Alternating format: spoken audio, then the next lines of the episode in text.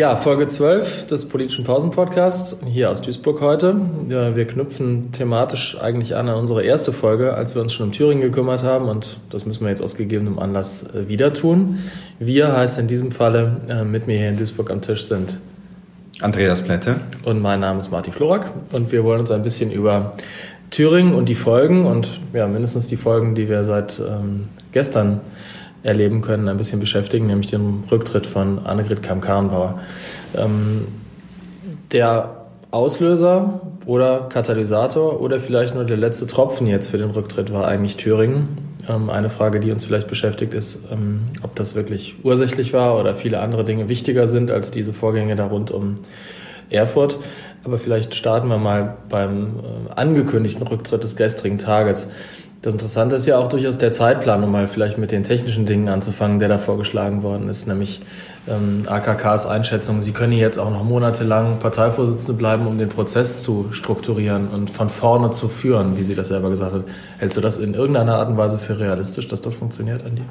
Das hat man ja in vielen Kommentaren gehört. Das kann eigentlich nicht so funktionieren äh, weil sich von hinten weg die äh, Erwartung in die Gegenwart fräst, dass äh, die Parteivorsitzende oder noch Parteivorsitzende äh, nicht die Zukunft bestimmen wird. Und äh, das ist ein Brandbeschleuniger und äh, die CDU muss die Führungsfrage viel schneller klären. Und das bedeutet nicht nur, dass es zum Wechsel im Parteivorsitz kommt, sondern eigentlich ist die Wahrscheinlichkeit auch hoch, dass es was fürs Kanzleramt bedeutet. Nur was genau, darüber müssen wir noch diskutieren. Mir steht das auch noch nicht klar für Augen. Mhm. Zumal das ja auch noch Teil des Spiels ist, dass im Kern die Kanzlerkandidatur eigentlich ein Prä macht für den Parteivorsitzenden, zu sagen, wir küren erst den Kanzlerkandidaten und dann ist das diese Person auch gleichzeitig, die die Partei führen soll. Spätestens da kann man sich ja auch fragen, was eigentlich aus München die CSU denn dazu beitragen will oder beitragen wird, denn die ist ja auch Teil des Spiels für die Kanzlerkandidatur. Genau, Markus Söder wird ja auch gehandelt als potenzieller Kanzlerkandidat, aber ähm, er winkt ab. Dann haben wir Friedrich Merz, äh, der sich stark in Stellung gebracht hat, äh, auch mit dem Ausstieg aus der freien Wirtschaft. Äh, und natürlich Armin Laschet, und da wird es schon kompliziert, weil er ja zuletzt nicht für den Bundesvorsitz zur Verfügung stand, weil er gesagt hat, Kanzleramt und Parteivorsitz müssen in einer Hand liegen. Das ist die starke Tradition der Union. Das hat sie immer stark gemacht. Ja, jetzt sind wir schon wieder bei den gehandelten Männern gelandet und jetzt sind wir bezeichnenderweise auch hier zwei Männer am Tisch. Aber eine Frage, die mich noch beschäftigt hat, ist, ob nicht am Ende auch äh, AKK das Opfer genau solcher männerbündischer äh, bündnerischer Aktionen geworden ist. Ähm, ob die Union nicht am Ende doch nicht richtig verwunden hat, dass sie so lange von einer Frau geführt worden ist und äh, dass vielleicht auch die eine oder andere Reaktion, die auf ihre Führungsstärke oder Führungsschwäche abzielt, einem Mann nicht so ohne weiteres passiert wäre.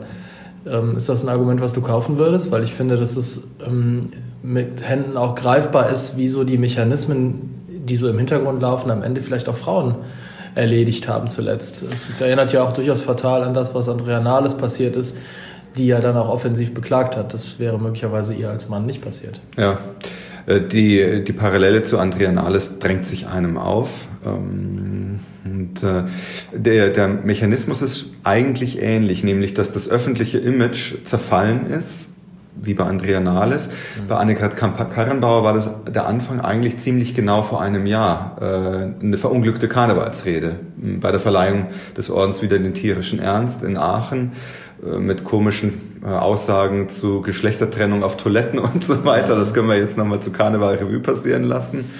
Und aus dieser Abwärtsspirale ist sie nie wieder rausgekommen und galt dann als abgenutzt äh, und wenig führungsschwach. Und so konnte sie auch in Thüringen dann nicht mehr die ausreichende Autorität ausüben. Mhm. Das mit dem äh, Karnevalsorden ist vielleicht eine lustige Analogie jetzt zum Wochenende, kann man sagen, denn diese Aachener Karnevalsveranstaltung hat ja wieder stattgefunden und wenn man da gestern die Aufzeichnung äh, angeschaut hat, die ja wegen der Vorgänge dann erst verspätet gesendet wurde. Eigentlich wäre das um 20.15 Uhr in der ARD gelaufen und wurde dann auf 22 Uhr verschoben, weil stattdessen der Brennpunkt und eine hart aber fair Sendung noch dazwischen gekommen sind aus gegebenem Anlass. Aber das Interessante war da, dass ja genau ein Teil der Protagonisten der kommenden Wochen da schon im Publikum saßen und nicht nur im Publikum, sondern auf der Bühne. Armin Laschet eine Art ja, Büttenrede gehalten hat, die vielleicht auch eher eine verkappte Bewerbungsrede um die Kanzlerkandidatur war. Jedenfalls wird das Minenspiel ja immer da besonders ausgeleuchtet von den Kameras. Aber auch Friedrich Merz saß im Publikum und auch der ein oder andere ähm, äh, wichtige Akteur der Union. Und die Frage wäre durchaus, ob nicht vielleicht auch dieser Abend da nochmal im Hintergrund ähm, den letzten Kick gegeben hat, AKK, weil vielleicht das eine oder andere Gespräch da auch im Hintergrund geführt worden ist rund um die Vorgänge zu Thüringen.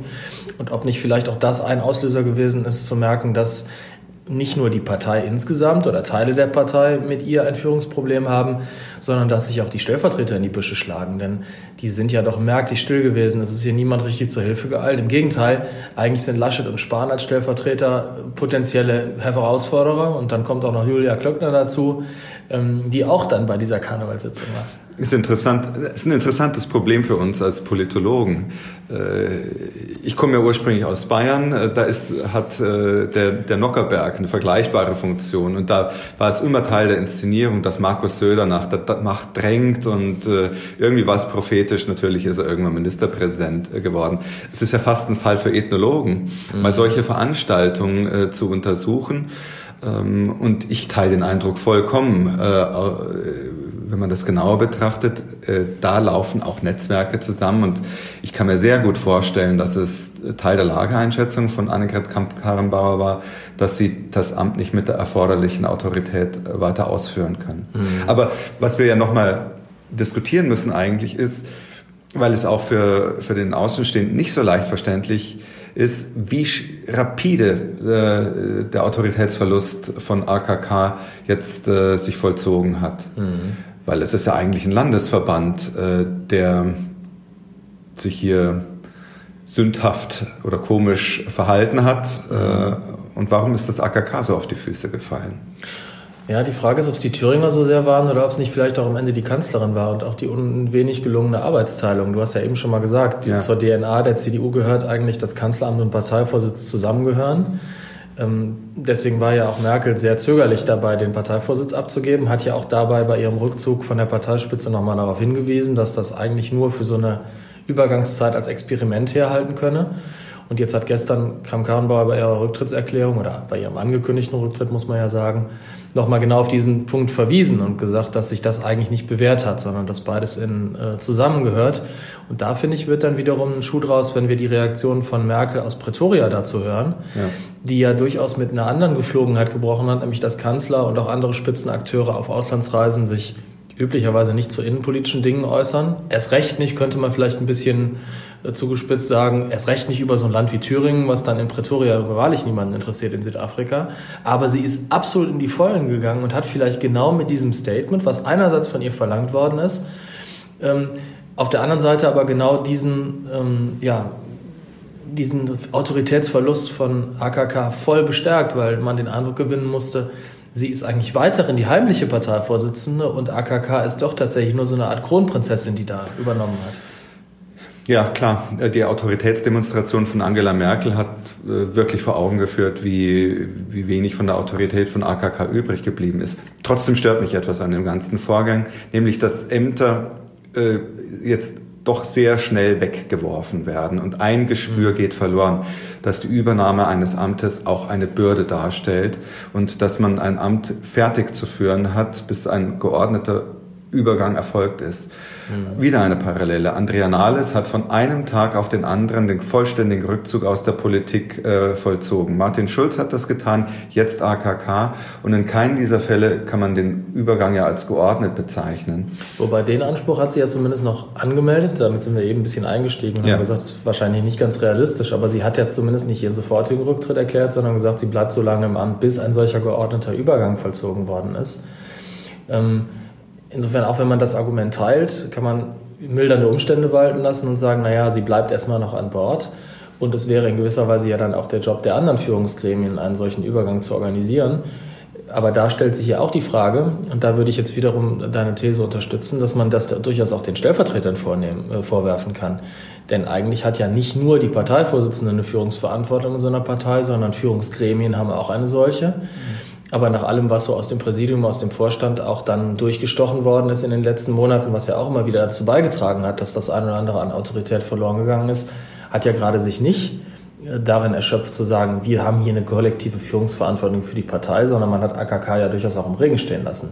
Ihre Stellvertreter, die sich bestenfalls gar nicht geäußert haben, aber manchmal auch hinter vorgehaltener Hand das eine oder andere gestreut haben. Und benennen wir es ruhig noch ein bisschen genauer. Die, die Zwickmühle, die nicht aufzulösen war, ist äh, diese Hufeisentheorie, der Unvereinbarkeitsbeschluss der CDU in Richtung AfD und linker Partei gleichermaßen. Mhm. Das hat ja die äh, Landtagsfraktion in Thüringen, also die CDU-Landtagsfraktion, in eine Zwickmühle gebracht, die überhaupt nicht aufzulösen war. Mhm. Äh, Moring wollte sich äh, vielleicht gegen ursprüngliche eigene Überzeugung gegenüber der Linken öffnen, wurde dann von der Bundespartei wegen der Beschlusslage zurückgepfiffen. Und dann kamen diese ganzen Unzweideutigkeiten oder Zweideutigkeiten mhm. gegenüber der AfD. Also gerade in diesem Punkt ähm, hat es die, die Bundespartei nicht geschafft, der, der Landespartei in Thüringen auch einen Ausweg aufzuzeigen. Mhm. Das mit dem Hufeisen als Bild kommt sozusagen daher, dass wir einerseits die Mitte haben und dann die beiden gebogenen Teile, die dann rechts und links als Ableiter gewissermaßen darstellen. Wobei ich mich da tatsächlich gefragt habe, was ist am Ende der Treiber auch für diese zugespitzte Diskussion? Ist es eine inhaltsgetriebene Diskussion darüber, ob man die Linke und die AfD, weil sie beide angeblich mutmaßlich irgendwie die Extreme abbilden, ablehnt? Oder ist am Ende nicht vielleicht für die Union das ganz pragmatische Argument viel ausschlaggebender dafür, sich dieses Thema neu äh, vorzunehmen? Denn die Frage, ob rechts oder links funktioniert, sich in Thüringen ja nur deswegen so stellt, weil jenseits dieser beiden Hufeisenteile ja gerade gar nichts geht, weil die Mitte viel zu klein geworden ist. Und ich glaube, dass das ein, auch ein Haltungsproblem bei der Union deutlich macht, das auch für Zuschauer gar nicht richtig deutlich wird, ist dieser Unvereinbarkeitsbeschluss getrieben durch eine inhaltliche Abgrenzungsstrategie, mit der man auch argumentieren kann, dass die Linken genauso äh, inhaltlich äh, Gegner sind äh, wie die AfD auf der anderen Seite. Oder ist es nicht am Ende auch eine von machttaktischen Überlegungen getriebene Diskussion, dass man wie in Thüringen auf einmal in dieser immer so viel beschworenen Mitte gar keine Mehrheit mehr zustande bekommt und deswegen irgendwas ändern muss. Ja. Aber ich meine, die, die Lage für die CDU ist einfach misslich geworden, weil die SPD plötzlich Oberwasser hat, sich als Retter der Demokratie darstellen kann und jetzt so eine Art braune Sockenkampagne gegen die CDU fährt. Also historisch sich rächt für die früheren rote Sockenkampagnen und jetzt immer und immer wieder der CDU reinwürgen wird dass ja die Abgrenzung gegen rechts nicht hinreichend klar ist. Ist eine ganz schwierige Situation für die CDU entstanden. Mhm. Und finde, das ist dann Teil des Machtspiels. Denn man muss da ein bisschen auch schmunzeln, dass die SPD ausgerechnet der Union ein ungeklärtes Führungsproblem vorwirft. Da hat sie ja nur lange genug auch ähm, selber ran herumlaboriert.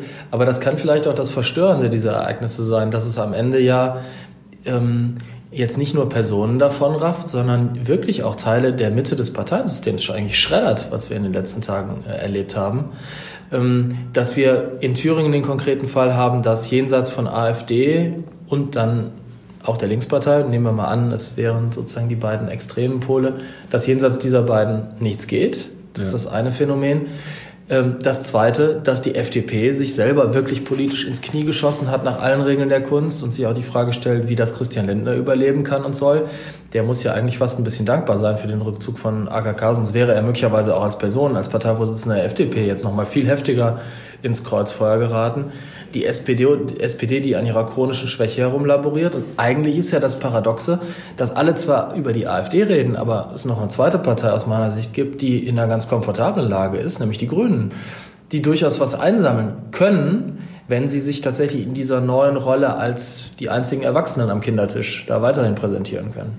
Ja, das sieht sehr komfortabel aus für die Grünen. Ganz traue ich dem Braten nicht, mhm. aber aus anderen Gründen, weil die Grünen natürlich jetzt Schub gewonnen haben durch die gesellschaftlichen Bewegungen, durch Fridays for Future äh, und auch für die Radikaleren wie, wie Ende Gelände. Mhm.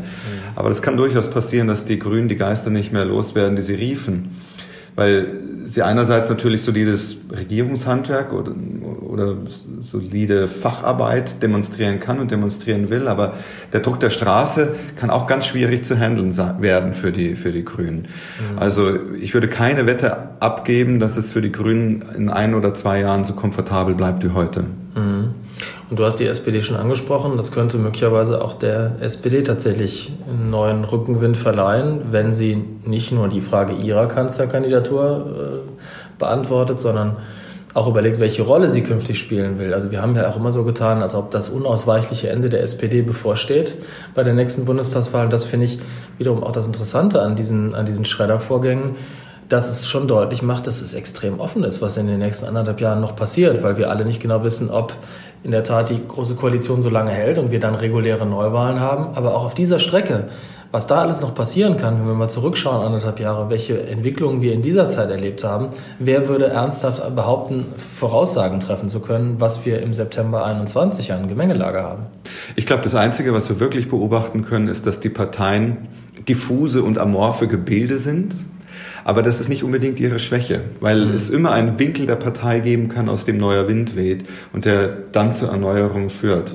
Also die Offenheit der Parteien gegenüber der Gesellschaft und die ungeklärten Verhältnisse, die sind, machen sie ganz, ganz schwer zu handhaben aus einer Führungsperspektive.